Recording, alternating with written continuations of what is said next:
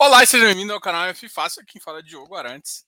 A gente está mais um fechamento do iFix. E hoje eu tive até que lembrar que eu não podia estar tá gritando tão alto, tá? Mas a gente já gritou, já foi, né? Não dá para falar.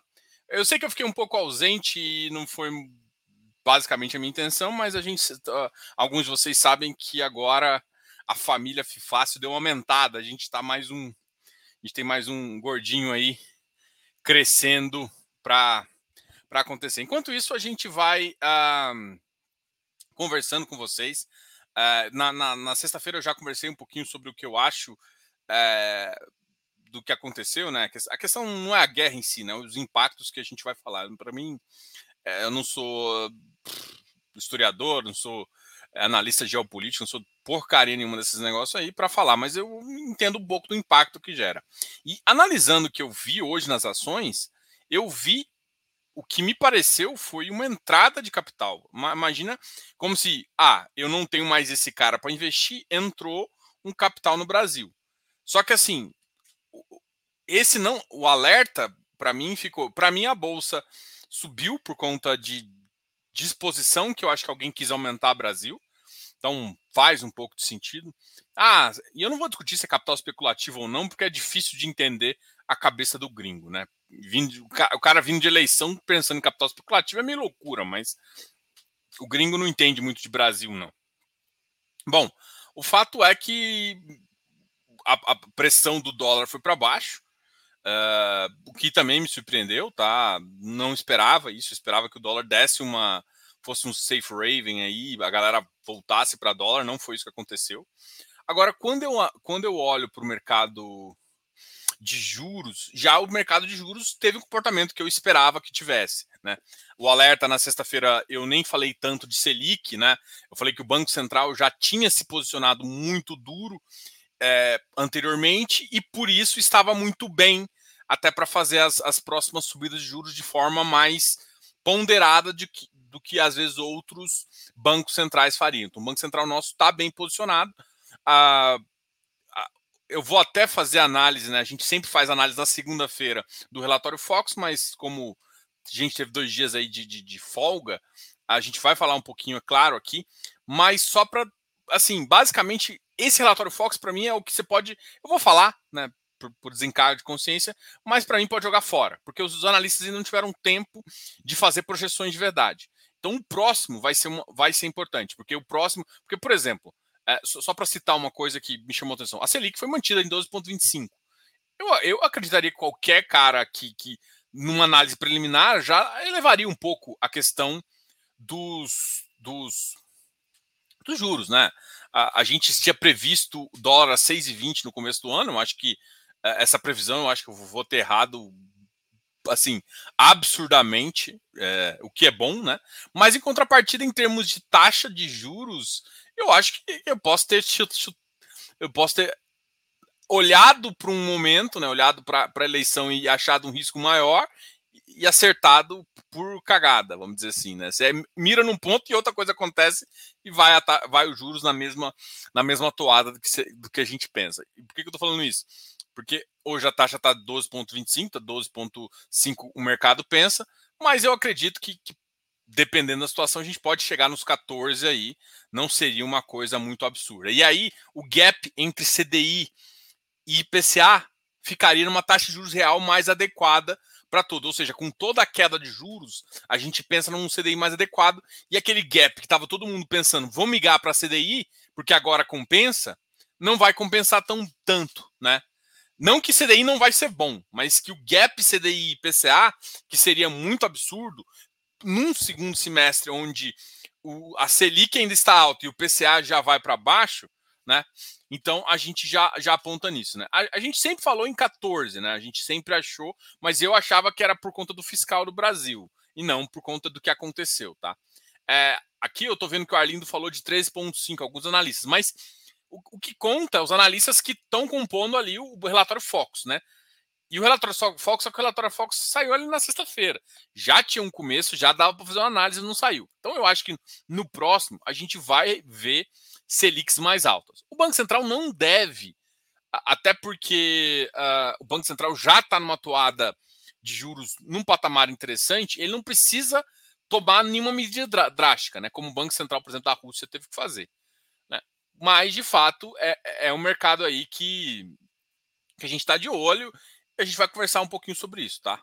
Então, deixa eu pegar aqui o, o relatório Fox para a gente começar. Então, assim, o mercado não comportou do jeito que eu. Assim, eu, eu tinha, tinha feito uma outra análise. Eu achei que a bolsa ia cair um pouco, ia ter ajustes, é, mas os ajustes foram positivos. Então, assim, o que me. Assim, a bolsa começou negativa, mas ela finalizou o dia positivo, o que, o que me parece que é uma entrada de capital bem interessante aí, é, que justificaria isso, sabe? Eu não. O dólar alto, então, assim, o dólar ter caído também reforça um pouco essa ideia. E ali, e aí, os, e aí a, a pulguinha minha, né? O que prova com que a Selic e a inflação já, já é uma preocupação do mercado e isso não conseguiu ninguém reverter, é justamente os juros realmente dispararam e a gente viu que a flat que estava assim já vai começar a subir. A gente, eu acho que a gente já vai conseguir, em talvez um mês ali, ver a taxa de juros em, por volta de 13. Tá? É, isso é uma estimativa aí Uh, mas assim, ainda tem muitos impactos ainda que a gente que a gente não vê. Hoje, por exemplo, a 3R disparou, Prio disparou, a CSN disparou, Vale disparou. Assim, absurdamente, a, a, a Prio foi mais de 9%, a 3R foi mais de 12%. Só que a 3R tem um impacto também que é, o mercado não gostou do, do, de um bônus que a galera recebeu aí para trás, e aí ela tinha caído também bastante assim. Então, parte do impacto não foi só esse impacto, foi uma correção de petróleo, que eu acho que é importante. É, a gente está ainda estudando esses mercados para ver os impactos, a gente ainda está ainda tá muito cedo ainda para ver se todas as sanções já foram implementadas, se não vão ser implementadas mais sanções e o quanto o impacto disso vai ser para a gente, tá? É,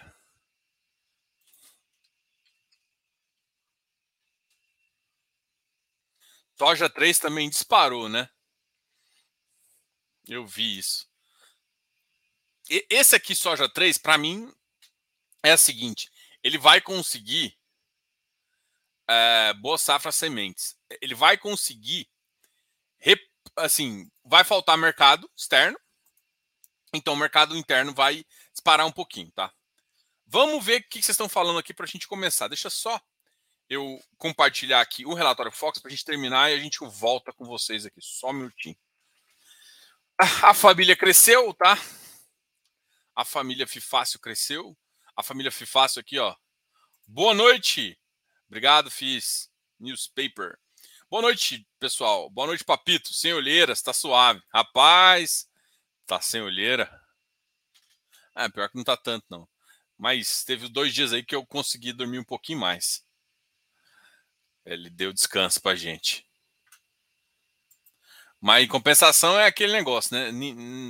De vez em quando a gente fala, nossa, tá bom demais, aí de repente o menino fica difícil, fica difícil. É uma dorzinha de barriga, é alguma coisinha. Mas tá bom, tá bom, a gente queria isso. Tá bom demais. Deixa eu só abrir o Banco Central aqui. Tá tudo bugado, 25 do 2. Aqui, ó. Vamos compartilhar com vocês esse, esse, esse, esse mercado aqui. Ah, compartilhar. Tá. Assim, essa, essa, esse para mim, eu realmente acho que isso aqui é uma. Literalmente, você fala, pô, você está fazendo uma coisa que você acha que é perda de tempo? Eu acho. Eu acho porque simplesmente, olha só, a Selic aqui foi mantida de 2023. 2023, eu ainda acho que o impacto pode ser Vai ter um impacto em 2023, tá? Mas o impacto ainda pode ser menos calculado ali, porque, porque como é um choque de oferta, isso pode ser ajustado em 6, 7, 12 meses aí, tá? Então pode, pode ser que, e como o Brasil já estava com uma taxa mais alta, isso pode ser chegar, pode chegar a 8%, que já é uma taxa bem atrativa aí. Uh, questão do PIB, eu acho que também a gente prevê o PIB zero, né? Essa, essa é a previsão aqui do, do, dos estudos FIFAS, os estudos FIFAS chegam. O dólar é o nosso maior erro, né? E o dos caras também. O nosso dólar ainda estava apostando numa, num estresse maior, e em compensação o dólar está cada vez mais baixo. O IPCA é onde aqui está ponto 560, eu já ponho ele em 6 para mais, 6 mais aí, tá? É, eu, eu, comento, eu comento com todo mundo que de 6 a 8 é, é uma coisa ainda positiva, no sentido de que a inflação não caiu tanto para a meta, mas a gente também não precisa exagerar numa, numa subida de taxa, tá? É, o problema é ficar em 11, isso, isso que é problema. E, e, eu acho que os impactos ainda, a gente vai, são, são impactos de 3, 4 meses para a gente sentir qualquer influência. As commodities a gente viu que dispararam, né? E esse vai ser o impacto aí que a gente vai trazer para falar. E aí, Arnaldo, tudo bem? Poucas e raras ofertas. Hoje em FIP. Não, pra você ter ideia, hoje eu fiz o fechamento dos, dos infras aqui. E a minha análise, na verdade, os infras estão subiram de preço. Eu achei, eu estava eu tava na expectativa, gente, que como a curva iria estressar, e é, assim, é meio contrário, inclusive é o que eu acho. A curva estressou. o juros futuro estressou. Mas o preço do ativo não estressou. Ah, isso está errado, Diogo? Aí eu vou fazer duas análises. A primeira análise é a, a purista. A purista é o seguinte: não deveria, mas quando eu olho com o ativo já estava descontado, por exemplo, você tem um, um sei lá, CPTI, já estava descontado o VP. Então, será que faz sentido descontar mais ainda? Então, é, é, essa conta que a galera faz. Ainda mais que alguns ativos pagaram até um pouco mais. O caso CPTI foi um deles, pagou 1,5 aí. Tá? Quem não estiver participando aí do canal, é, participa do canal do, do, do, do, Jacir, que é o parceiro aqui nosso. É, além disso, a gente, além de falando em parcerias, aproveitando aqui, para quem quer é, já ter um olhar nesse mercado de infra, tem a carteira do, da Ticker 11, né, da Ticker Research, na verdade. E a carteira, assim, a gente é parceiro deles, né? O analista é o, o Danilo, a gente é, é, parceiro e ajuda ele com, com as informações para ele conseguir ter uma, uma boa visão do mercado para ele poder decidir a carteira. Mas é uma parceria nossa, né? Então a gente está, inclusive vou colocar aqui embaixo logo logo é, é, a carteira, né? Então se você quiser comprar essa carteira, ela é bem interessante, carteira mensal, custa R$19,90 aí a carteira Ticker 11 para infras. E, e, a gente vai ter lives lá, a gente vai fazer aqui o canal do Fifácio, que vai fazer, né?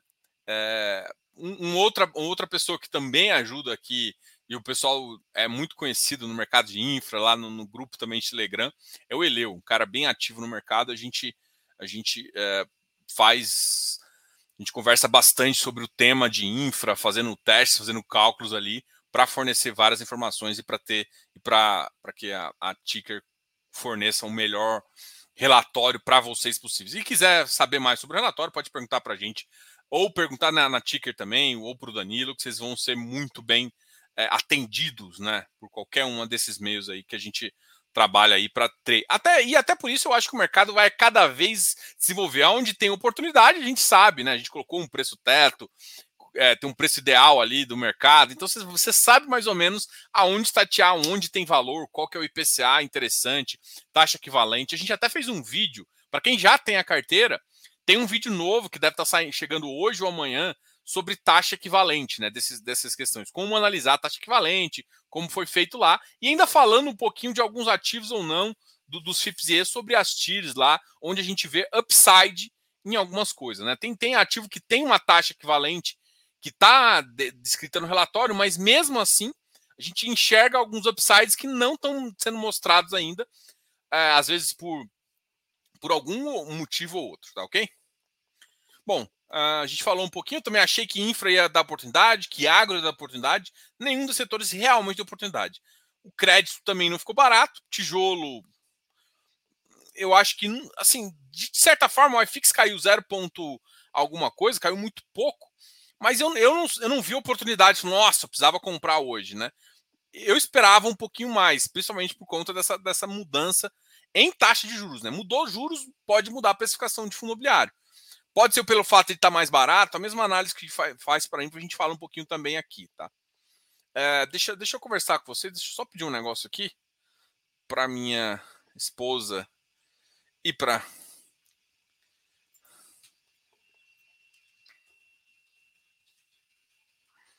Estão escutando meu menino? Agora eu trago. Não, agora não. Um dia que ele estiver mais tranquilo e acordadinho, eu trago ele para apresentá-los para vocês.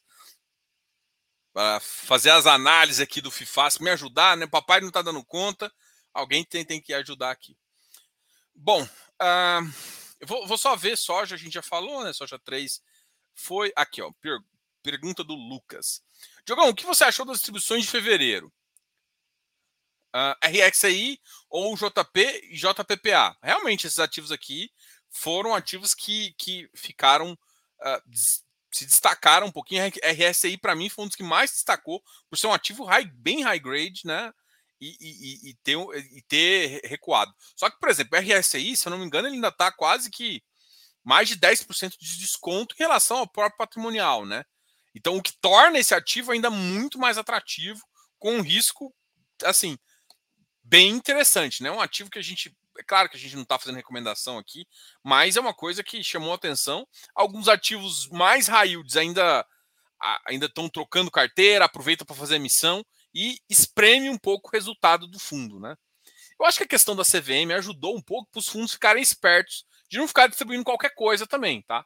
Então acho que teve tem coisas positivas que saem de momentos mais difíceis, né? Claro que a gente não concorda com o que a CVM fez e tudo mais, e eu, na verdade, a gente acha que tem que ter uma discussão sobre isso, tá? Só que, por exemplo, né, eu não gosto de falar isso porque parece que eu estou torcendo num setor contra o outro. Para mim, o setor de infra vai crescer muito nesse mercado, tá? Independente do que estão falando aí, para mim é o setor que vai mais crescer. Debêntures já são muito mais divulgadas, as debêntures incentivadas são muito mais divulgadas que CRI. Então, para quem, para um gestor bom que faz giro de carteira, cara, o cara consegue fazer isso muito bem. E na verdade, para quem gostou de fundo de CRI, de papel, cara, vai adorar fundo de infra, que é a mesma na análise. Ah, mas o CRI às vezes tem garantia, o infra não tem. Sim, mas às vezes tem papéis high grades em infra muito melhores do que os ativos que a gente vê em crédito. Eu não estou falando que um é melhor que o outro, estou falando que os dois podem fazer parte de uma ótima carteira. Em termos de equity, tem ativos em equity que a gente consegue enxergar aí um potencial de ganho extremamente elevado também, que faz muito sentido começar a estudar. Então, assim, eu, eu não gosto de escolher um caminho, né? Tanto é que eu, eu olho agro também. Eu acho que, assim, eu, eu chamo de minha. Existe um, um nome para esse tipo de mercado que chama mercado de crédito alternativo, né? É, e eu gosto de crédito alternativo, ou seja, tem o mercado de bolsa, onde você tem crédito para empresa e tudo mais.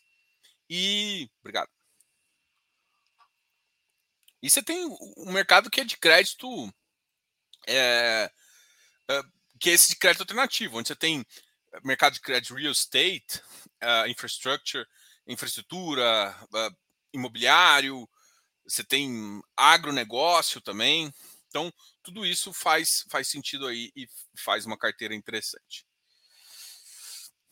Diogo, boa noite. É, você pode falar um pouco sobre o juro 11 da Esparta? Cara, eu devo criar um vídeo sobre eles, inclusive já está marcado aqui que a gente vai fazer. Mas basicamente é o seguinte: o Esparta é, um, é uma excelente gestora, né? Para quem não conhece, eles, eles são gestores já fizeram bastante crédito, um gestor de multimercado, também bem, bem famoso aí, uma gestora antiga, e estão fazendo o primeiro fundo listado deles, né? Eles já têm experiência em fundos de, de, de, de, de incentivadas, fundo aberto, num CVM 555 normal. Uh, a gente acredita muito no potencial, na seleção dos ativos que são feitas, né?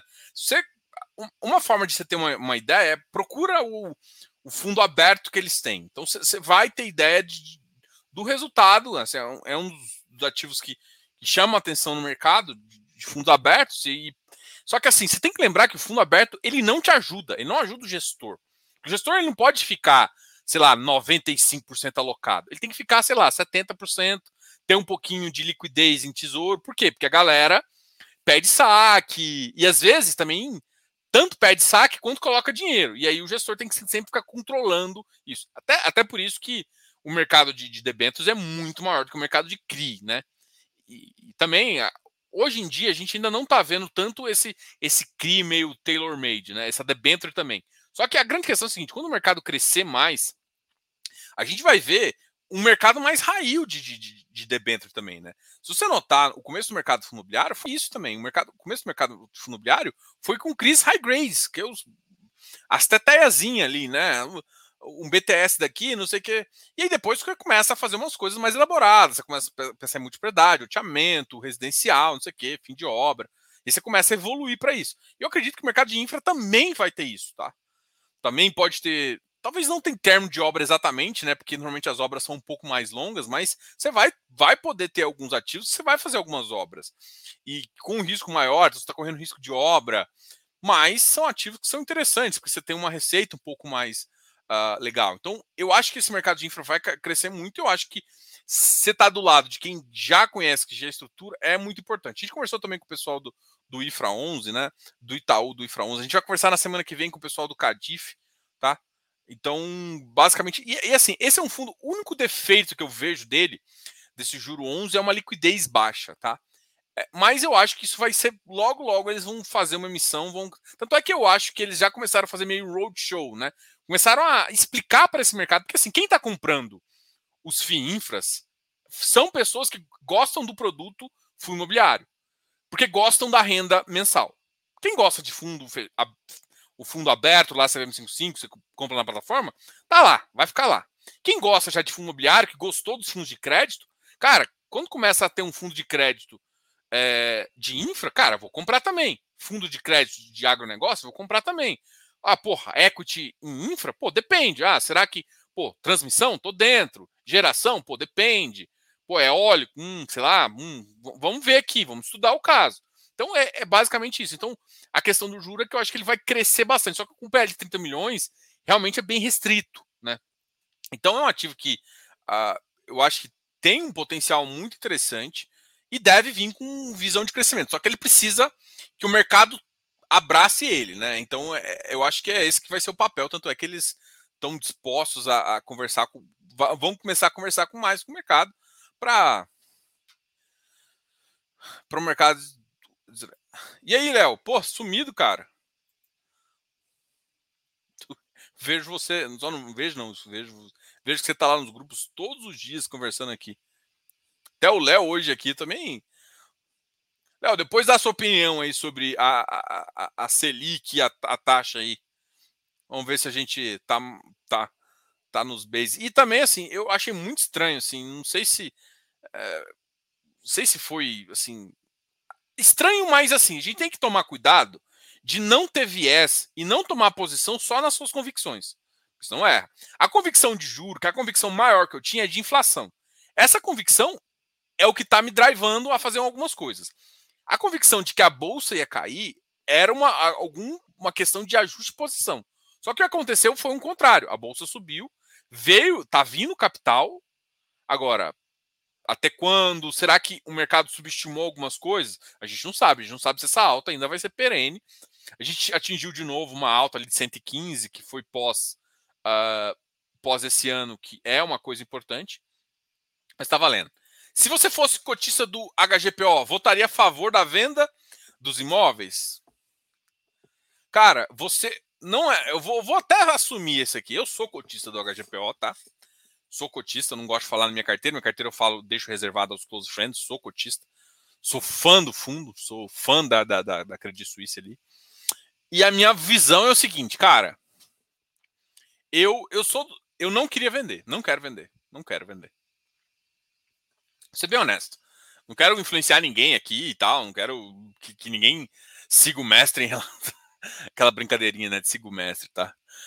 Não quero que ninguém siga o que eu tô falando assim, mas eu, eu não, eu quero. Eu, cara, eu, eu tenho confiança em reinvestir em ativo. É claro que eu sou foco muito no preço, né? Quando o preço não faz sentido, quando a gente acha que vai ter outra oportunidade e tudo mais, a gente abre mão um pouquinho. Mas é um ativo que eu acho interessante pra caramba. E eu não acho que a gente vai ter uma reposição interessante. Ou seja, eu não vou ter um outro ativo nesse nível. O fundo passivo ele me ajuda. É, assim, eu, para crescer, só que assim, é um ativo que é bom, a gestão faz um bom trabalho, está fazendo as modificações quando precisam. Então, assim, eu não preciso me preocupar com o ativo. E não vai crescer. E crescer, ele tem um lado bom, mas ele tem um risco de, por exemplo, ah, não tem mais regiões na Faria Lima. O cara vai e me compra na Paulista. Hum, será que na Paulista vai ter a mesma qualidade? Então, assim, às vezes o cara acha uma grande oportunidade numa região que. Será que você queria isso? Então, tem essa questão de, da gestão ativa, tá? Em portfólios maiores, você você sofre um pouco, porque não tem como ser tudo concentrado ali, porque, enfim, você vai pagar muito caro e tudo mais. Tá. Agora, eu não queria vender, mas vendendo, o preço que eles colocaram lá é um preço que fala, olha, se for acima disso, eu acho que não tá ruim. Gera um ganho de capital interessante.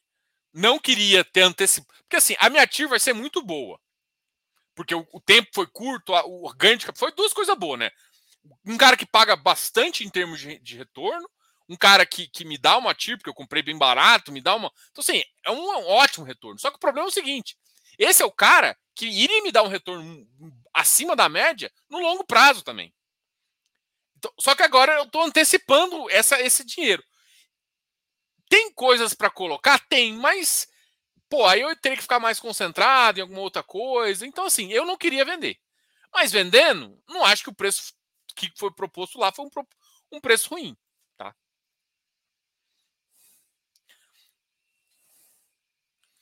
É, foi isso que eu senti. Eu acho que assim, não é foi um... Aí eu não sei se foi um mercado de infra que já estava descontado. E eu tenho falado pro pessoal, né?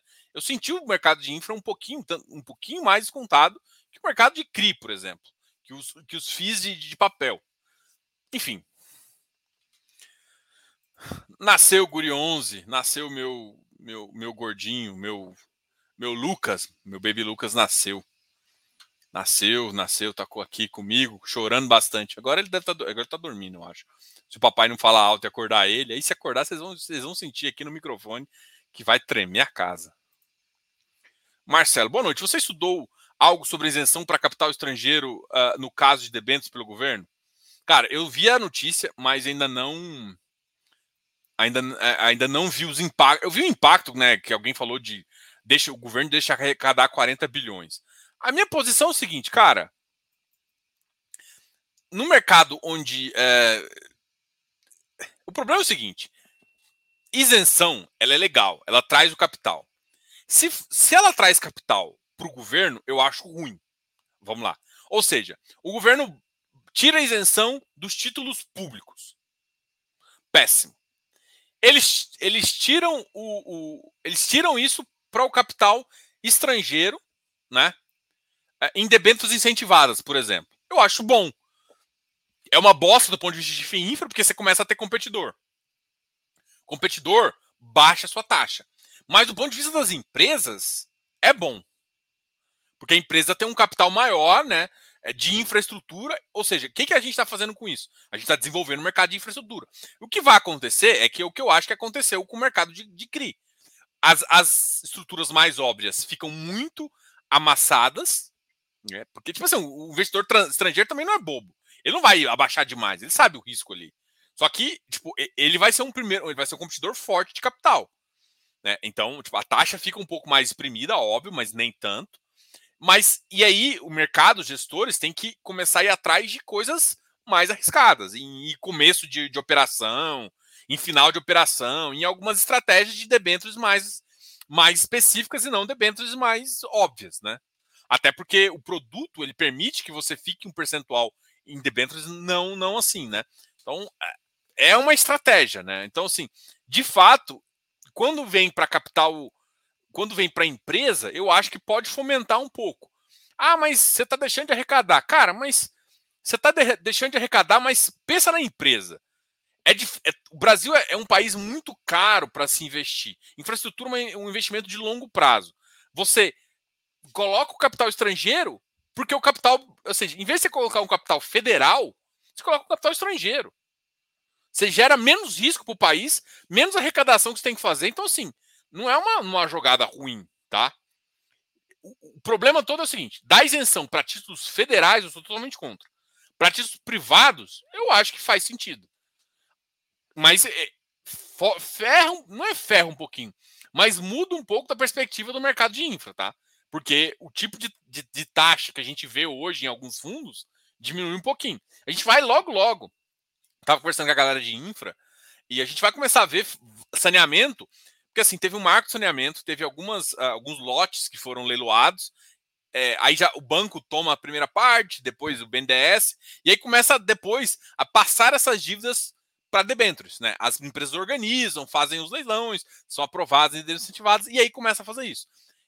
Existe uma estimativa de que esse, esse ano, primeiro, final do primeiro semestre, segundo semestre, vai ter bastante coisa desse, desse produto. Então vai ter oportunidade no mercado de infra grande, no mercado de saneamento. Então, assim, tipo, você, e, e, no, e, o Brasil, você sabe, né? Tipo, ah, imagina, você tem que esperar 100% do capital brasileiro. Hum, eu acho que é um produto que ficou famoso, mas a gente precisa de tanto capital que eu acho que é interessante vir. Essa é a minha visão, tá? Assim, sim, falando de forma simples, tá? Olha, uh, quais são os fundos de infra? Quais, cara, se olhar na carteira, você vai conseguir enxergar um pouco do, dos fundos que tem menos risco, entendeu?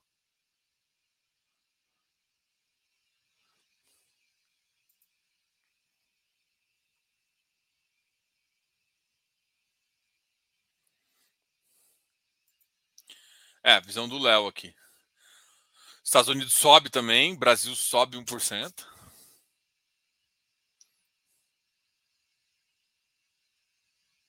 Não, com certeza. O momento não é para vender FI. Ninguém é louco de vender FI. É que assim, esquece vender, pense em comprar. O que, que você compraria agora? É isso? É, a sacada não é o que vender. Vender, é óbvio que não vai vender agora, porque os fundos estão bem descontados e pff, não faz muito sentido vender. Agora, o que você comprar, aí, aí, aí pode fazer muito sentido, muita diferença no seu, no seu capital aí, tá? Parabéns, jogo. Obrigado, Diane. Obrigado mesmo. É, Marcelo Antonielli. Hoje a cotação dos Kinés teve uma queda em torno de 2% por causa do anúncio do rendimento de março? Provavelmente. O mercado não perdoa, né? É, o mercado, só que o Kinea paga competência. É, assim,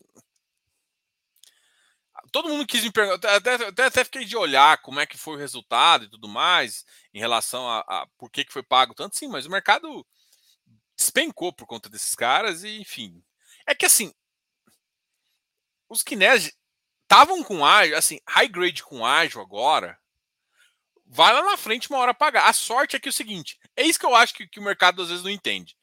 Os Kinés caíram, e a maioria dos Kinés, tipo KNHY, Canip, são ativos de, de inflação. E o que aconteceu no final de semana vai manter a inflação mais alta. Então, para ou seja, vai fazer. E é um cara que paga competência, então é um cara que vai conseguir manter ágios maiores. Não exatamente ágios maiores, que é difícil de prever, mas vai conseguir manter rendimentos maiores. Porque a inflação vai, vai chegar a inflação. Né? A questão da oferta vai chegar o impacto disso nos juros ainda é, é uma surpresa. Pode ser um, um BIP, pode ser dois BIPs.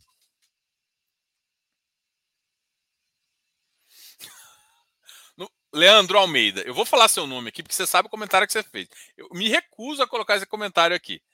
Comprar não sei que lá. Hum. Diogo, será que o HGBS volta para 1,40 esse ano? Cara, é, é um. não, eu não acredito, tá? Eu não acredito. Não acredito muito, não. Tá? Não acredito muito na HGBS, não. Eu acho que é um tipo de, de, de ativo que vai sofrer por mais um tempo. Foda falar isso, mas é o que eu acredito. Machuca, né? Dói, dói falar isso. Parece que eu tô. Mas infelizmente é o que eu acredito. Não acredito que a HGBS pelo menos nos resultados que eu tenho visto e tal, tem porque assim, é parte do portfólio, né? O portfólio não é lá essas coisas dele, né? Enfim.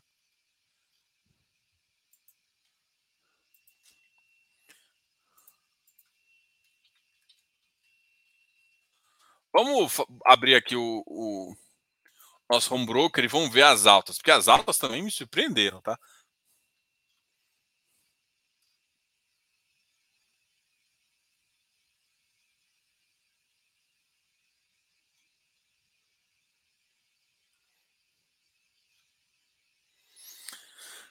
Olha, o, só, só para complementar aqui o HGBS, eu, eu, acredito que ele vai ficar na faixa até 1,20. Até 1,20, 1,30, tá? E aí, talvez no final do ano, aí ele consiga pagar um pouquinho mais, tá?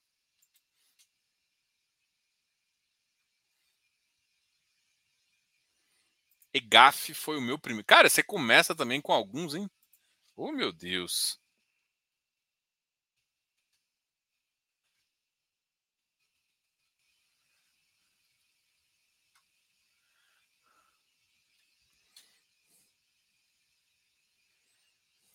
Você conhece a turma lá, ô, ô Physics Paper? Você conhecer, me fala aí. Porque eu vou querer chamar eles para conversar, né? Mas eu até, até, eu tenho até ele anotado para olhar aqui tudo mais, mas ele ainda não estava nem nas minhas prioridades iniciais, não. Mas já que você tem, vamos olhar diferente, né? O que, que, você, que, que você chamou atenção para você querer investir nele? Me, me fala isso depois. Ó, eu gostei disso, eu vi isso aqui que os caras falaram que é legal pô, conheço a turma lá da Ecogestão, mandam muito bem, não sei o quê. Então, uma, fala aí o que que. Porque não me chamou tanta atenção nesse mercado por enquanto, não, mas isso não significa nada, né? Só que ainda não me chamou atenção, mas é um ativo que com certeza a gente iria olhar no futuro.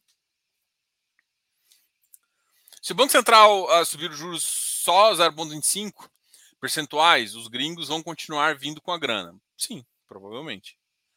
Jogão, parabéns, papi. Valeu, professora. É, professora investidora. Dorian, Diogo. Só falta o informe da BRL Trust para mim. Cara, eu recebi. Uh, por e-mail, tá? Então dá uma olhada lá, porque muitas pessoas que eu conversei também saiu. O único que ainda não chegou foi da Genial, eu acho. Genial. Eu acho que é o. É o, é o cara do, do, do, do X-Speed, por exemplo. Que é um dos caras que eu mais queria olhar e não chegou.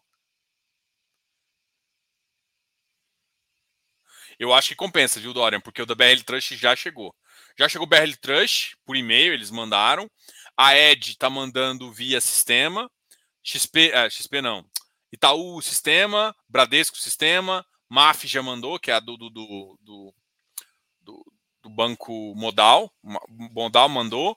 Vortex é sistema e é, manda, é só você olhar a senha. BTG é sistema também. Também é só olhar a senha e é muito tranquilo.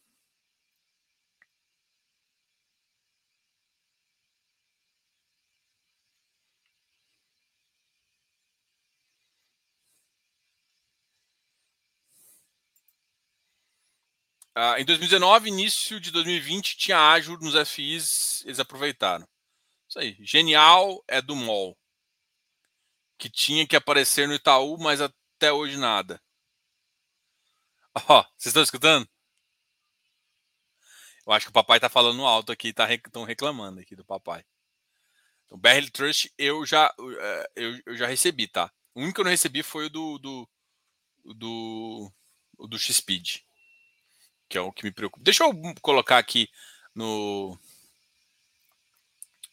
Vou compartilhar minha tela aqui com vocês, tá?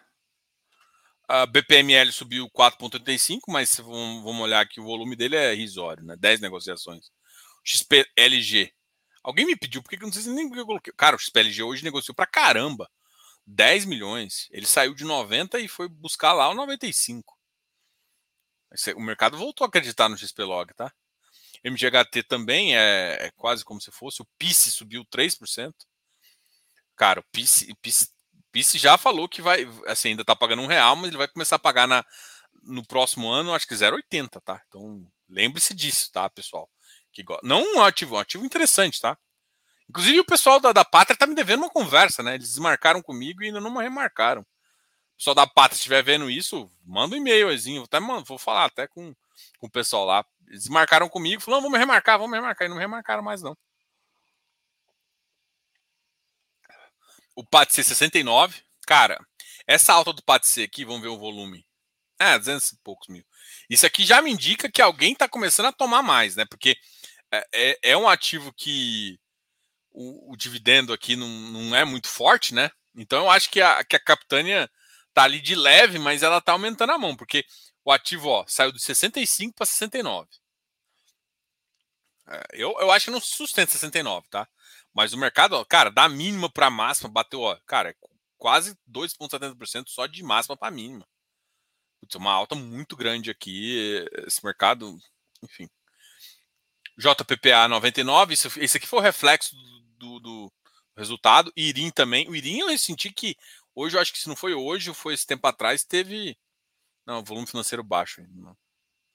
Eu achei que tinha, tinha tido um, um, block trading nele. Mas eu acho que eu estou enganado aqui. O AFHI 98 também subiu um pouquinho, 1,74%. O AFHI é um cara. Galg RBRL 85, uma outra alta. Uh, VIG-GT 76 foi outro ativo de infra que começaram a subir. R, Risa Terrax 101 também subiu um pouquinho. Hectare 124, Kizu 763, Coami 96, tá? Esses aqui foram os ativos. O Urcão hoje subiu 0,55. Ó, fechou o dia em 116. Isso porque na, na mínima bateu 114. Vamos ver os ativos que ficaram mais negativos. A BCP. A GPO caiu um pouquinho. Canip, MiFi. O Canip, KNHY, os que né, sofreram por conta das. De todo mundo achar que eles iam pagar. É, assim, gente, não sei, parece que o pessoal não faz conta, né? Porque, tipo, era impossível um, um ativo que paga IPCA mais 6 ficar pagando o que eles estavam pagando, né? Era óbvio que tinha, tipo, estavam pagando mais correção monetária, a correção monetária caiu. A grande questão é que o pessoal esquece de olhar para o longo prazo, né? Tá, olha o dia de ontem, esquece de olhar para frente. A inflação vai, vai ter um efeito, vai ter um efeito da inflação importante aí. Se tem um efeito da inflação, não dá para ficar chorando a inflação, né? Então, enfim. O mercado caiu, a gente aproveita e alguém vende para a gente desaproveitar. Né? É isso aí que acontece. Alguém ganha dinheiro, alguém perde. Peraí. Caros ativos bateram. Becri caiu um pouquinho. HGBS. Hum. SN New, Quasar. Iridium bateu 107 também. Ana Máxima bateu 108. GCRA 101. MOR 75, RBRY 104, próximo da emissão. Esse cara aqui tem emissão também. Bom, é isso. Se tiver mais alguma coisa, vocês me falam, tá? Deixa eu ver os últimos comentários. Atrair capital estrangeiro em serviços de infraestrutura que não produzem divisas.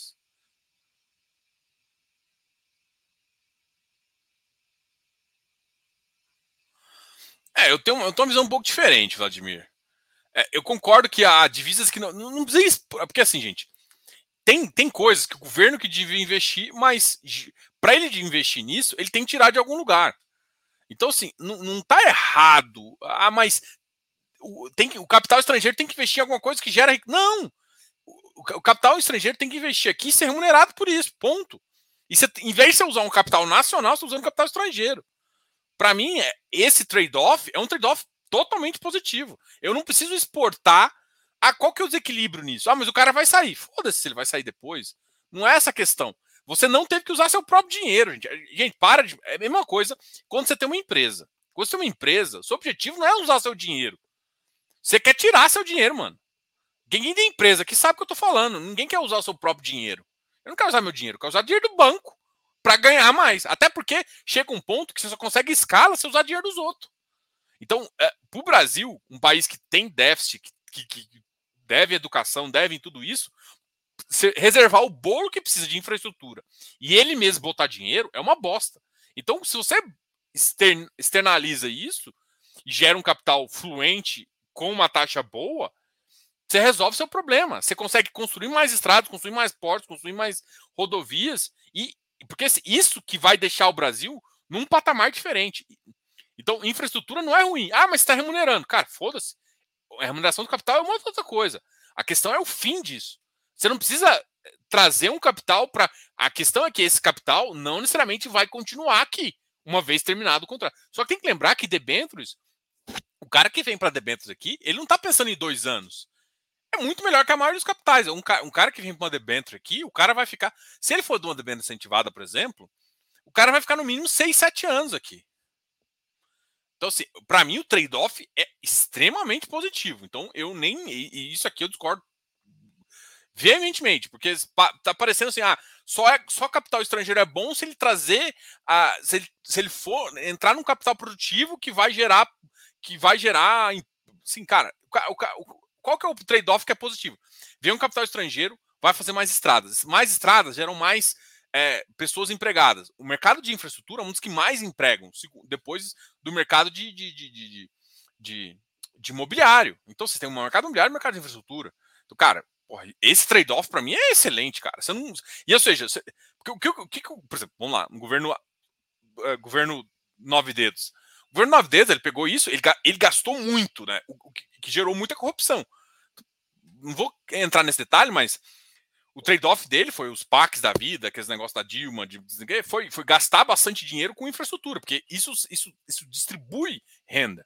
Se você consegue atrair um outro cara, um gringo, para botar nisso nesse trade-off, cara, é muito melhor. Você consegue fazer 20 vezes mais coisa.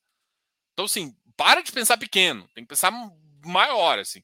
Pensar no, no que isso representa. Não no, ah, só é bom por uma coisa. Não, é bom para tudo, porque você gera mais empregos, porque é um dos mercados que mais empregam. Você distribui parte desse negócio, não fica só no, no dinheiro. Você consegue capitalizar isso no capital humano, que é importante. Ou seja, você vai pegar uma estrada que passa no Nordeste, por exemplo, uma grande estrada no, interior do Mato Grosso. Cara, você, você capitaliza isso aqui para as pessoas que estão trabalhando lá do lado.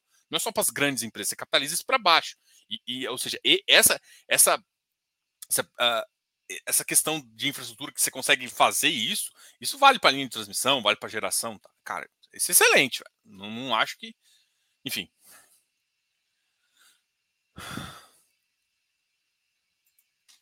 Diogo, por que o mercado de crédito não pega os CRIs e transforma em partes pequenas acessíveis para qualquer investidor?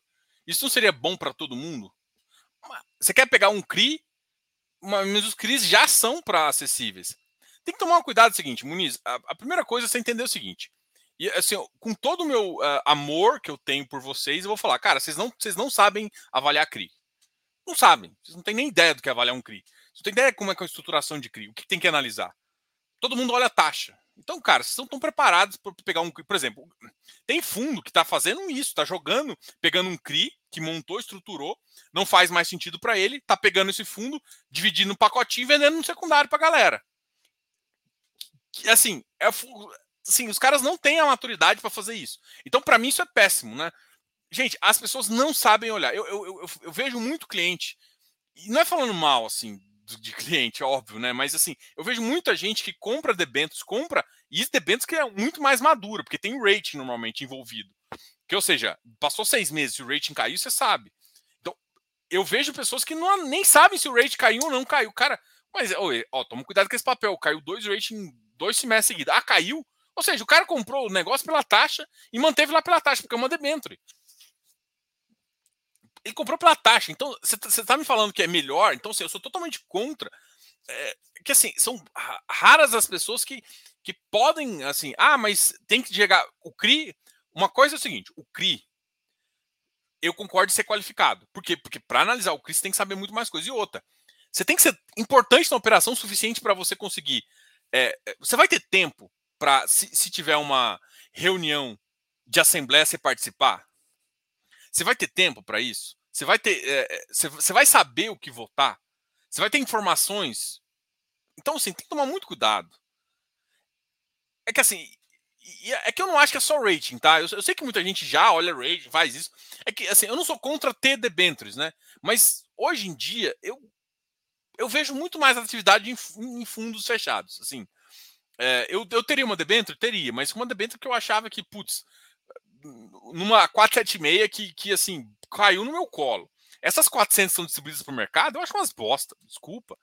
Você pega um trade-off aí de 5,8 numa debênture, porra, tem fundo aí pagando 7, 8, com, com, com liquidez muito melhor, com ativos muito melhores. Então, assim, cara, eu, eu, eu, sou, eu sou assim, não querendo ser chato, cara, mas as pessoas não têm noção ainda de crédito. E aí se libera muito, acontece o que aconteceu com, com ativos uh, de rodovias, assim, que, que é hoje em dia um dos maiores medos. O ativo foi distribuído no início era 70% de pessoas institucionais, e esses institucionais venderam pessoa física. Quem tomou prejuízo ficou, acho que, se se eu não me engano, 80%, ou. Tipo, a maioria dos papéis depois ficou com pessoa física, que não sabe, só olhou taxa. Então, assim, ah, olhar rate, rating é importante? É, mas olhar balanço também. Porque o balanço. Que não é só rating, o rating cai depois que o fato já aconteceu. Se você olha um balanço, você consegue saber, porra, esses caras não vão conseguir recuperar, vou vender agora. Porque se você espera o rating chegar em BB menos, você já se fudeu já. Então, assim, olhar rating é o mínimo. Mas tem olhar mais coisas que vocês não estão, vocês não sabem fazer isso. Então, é, assim, então, assim, o mercado de crédito ele tem que crescer, ele vai crescer, mas Se não, se não vai ver. Aí quer, quer o mercado de crédito. O que, vocês, o que acaba surgindo para o mercado é os cramadeiro, com, sei lá. Não que seja ruim, tá? Mas eu não compraria. Bom, eu acho que já falei demais, eu já tô aqui. Já até já, já, já tomei bronca aqui, porque eu, eu prometi que eu ia fazer uma live só de 40 minutos. Amanhã a gente conversa mais. Obrigado a todos. Desculpa aí qualquer coisa que eu falei, tá? Lembrando a todos que eu sou consultor, se quiser de uma consultoria, a gente está back to the business aí, voltando para fazer isso. E uma coisa, uma novidade muito legal, que eu vou começar a divulgar mais agora. Se você é, é um cara que não tem tempo, ou um médico, ou alguém para aposentar, e você quer uma carteira de renda passiva com uma gestão mais ativa, esse é o seu produto. Esse produto é, a gente consegue fazer. A gente tem uma gestora que é uma parceira aqui do canal e a gente faz uma gestão ativa do seu patrimônio. Fica, fica a carteira fica no, no, na sua corretora, você tem acesso às coisas ainda, mas você vai ter um gestor e um consultor para te ajudar a comprar e fazer. Inclusive, o gestor pode fazer, ter essa disponibilidade de fazer isso por você, inclusive dentro da estratégia. Então, se você quer uma renda passiva e não tem tempo, em vez de contratar consultoria, você pode contratar isso. A diferença também, esse produto é um produto um pouco diferenciado e para patrimônios acima de 2 milhões. Mas se você tiver interesse, chama aqui canal Fifácil, gmail, Diogo ou diogo.fifácil.com.br. Esses são os e-mails. Beleza? Entre em contato com a gente que a gente pode te ajudar com isso. Consultoria, carteira administrada. Ah, a gente é parceiro também da carteira do, do, do, do Ticker 11 de, de infra, tá? Então, isso pode fazer isso. Além disso, a gente tem um Close Friends que todo mundo sabe dos benefícios que tem nesse produto. Esse talvez é o produto que eu mais gosto, né? Eu mais me divirto lá. Galera é muito boa. Valeu, galera. Obrigado a todos. Até mais. Tchau, tchau. Fui.